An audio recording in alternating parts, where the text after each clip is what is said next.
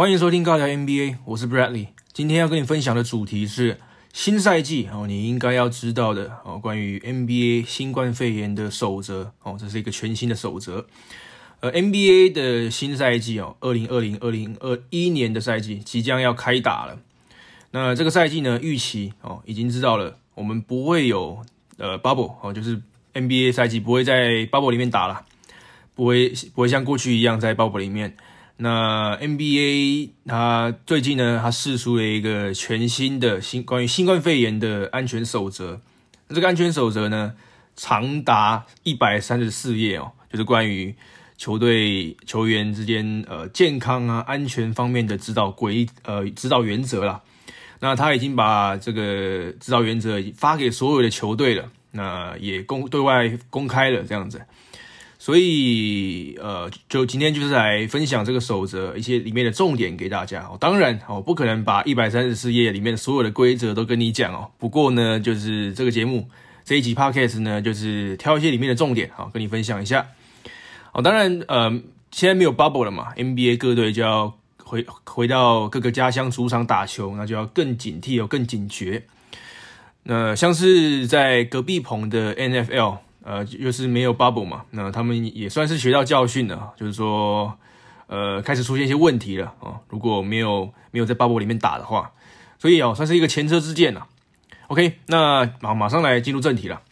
这些安全守则重点有哪些呢？首先第一个呢，就是呃，比方说哦，在呃球员他们从他们的车上哦，车车离开哦，离开他们的车之后的那一刻开始哦，就戴着口罩。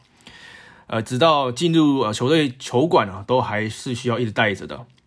那有什么例外呢？哦，有例外的，就是当球员在呃可能健身房的时候，哦，这因为这个英文它是说 work out 的时候了，我不确定它真正的意思是什么，我们就姑且可能是想说是在健身房的时候，或者在练习的时候，呃，球员可以不用戴口罩。哦，那但是这个情况呢，只有只限于球员而已，哦，就是说球员以外的所有其他的球团人员啊，包括。教练啊，训练员啊，你随时随地都要戴着口罩哦。练习的时候也一样。那它里面还特别提到的重点就是，哎，你球你的这个教练团或训练员，你不能把口罩拉下来。为什么会把口罩拉下来呢？因为我们知道，我们戴着口罩很难讲话。那教练教练团他们要一直讲话的，然后有时候要对着球员喊，有没有？所以他特别哦点名哦，你不能为了方便，为了好发声，把口罩拉下来。然后对球球员大喊大叫，这是不行的，好被明确的规定。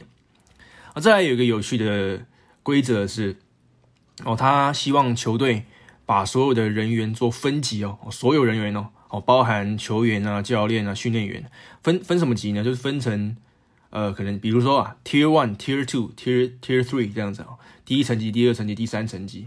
那像是第一层级就会有 Tier One，就是四十五个人。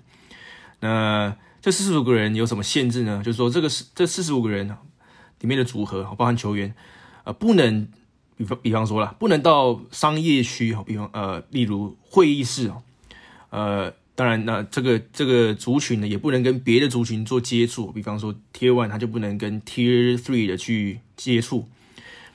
OK，那旅行的时候，有时候我们主客场在呃互相呃旅行啊，换换城市的这个途中呢。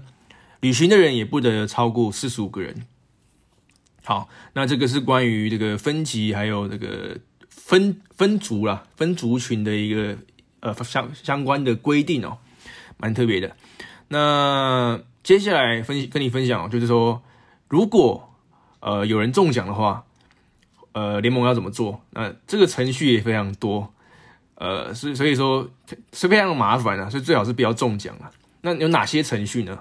嗯，哦，首先呢，哦，当你的球队里面有一个球员中奖的时候，你你要做什么事呢？球队要做什么事？你要通知当地的公立的医疗机构，哦，并且你要开始做全方位的追踪。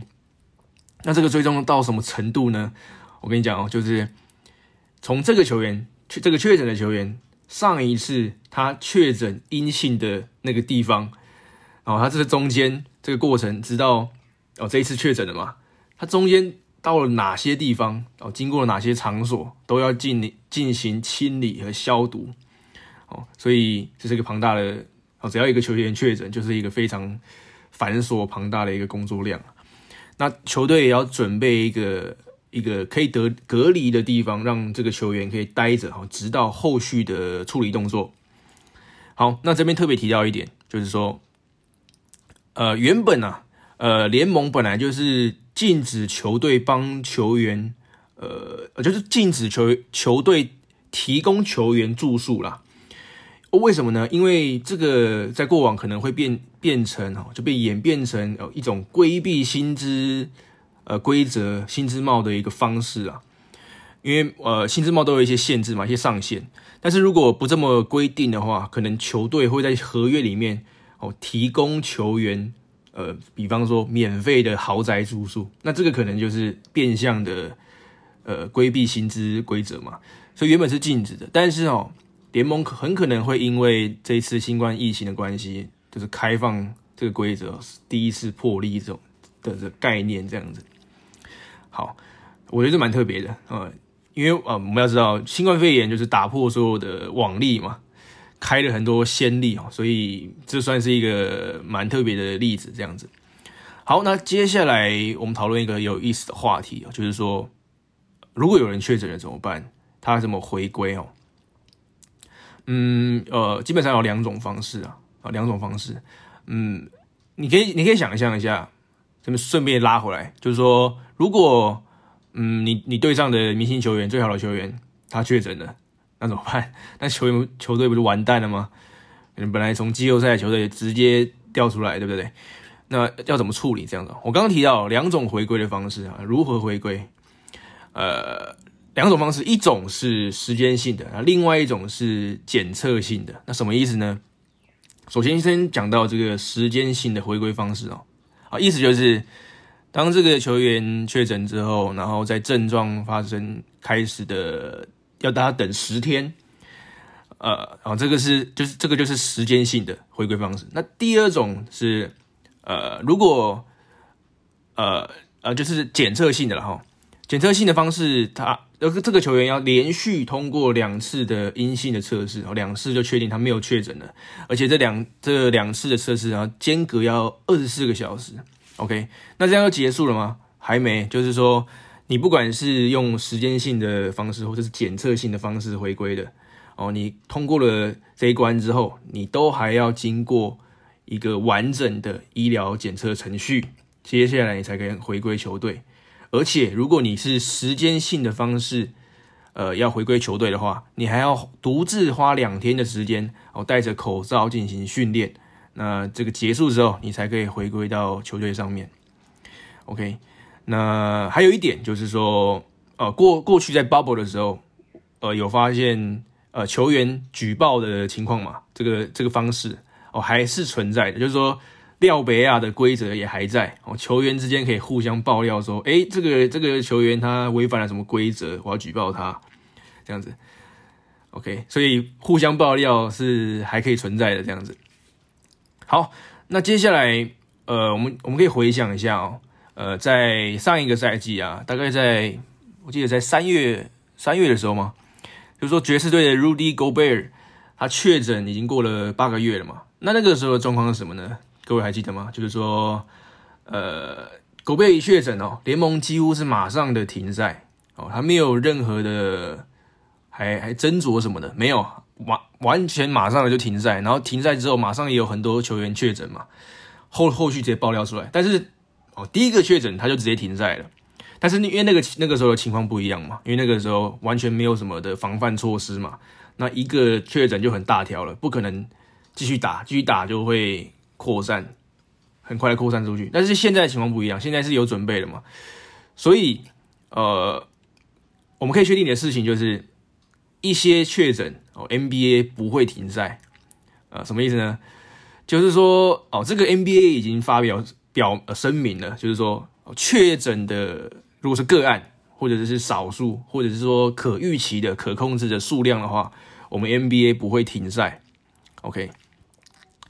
嗯，就是说，呃，NBA 呃打打这个赛季的心意已决了哦。任何就是如果是小小的状况，一些 trouble 是不会让他打消这个比赛的念头的啦。所以少数不会停赛这样子。嗯，但是至于哦，如果是这种爆发性的，很多人突一起确诊的话，怎么办呢？那这个守则里面一百三十四页里面的守则是没有提到的，意思就是联盟还不敢往这方面去想啊。不过呢，我觉得大概就是会直接停赛吧。如果是很多人都确诊的话，这个太严重嘛。OK，那哦，这个以上就是我今天想要跟大家分享的一些呃 NBA 关于这个新冠肺炎守则全新的这个规则的分享了。我不知道你觉得怎么样？就是说，你觉得这个方式，呃，这些规则我刚刚提到的有哪些可行地方呢？有哪些觉得有问题的地方吗？你觉得新的 NBA 赛季，呃，可以完整的度过吗？他呃有没有有办法顺利的哦打完这个赛季，然后在过程中都没有什么问题，然后如果有问题的话，是不是可以很快的压下来，然后很快的回归正常，进而打到季后赛，然后到季后赛一直到总冠军出炉都不会有问题。哦，这个问题留给你去思考。好，那以上就是这期的节目分享啊，感谢你的收听，我是 Bradley，我们下次见，拜拜。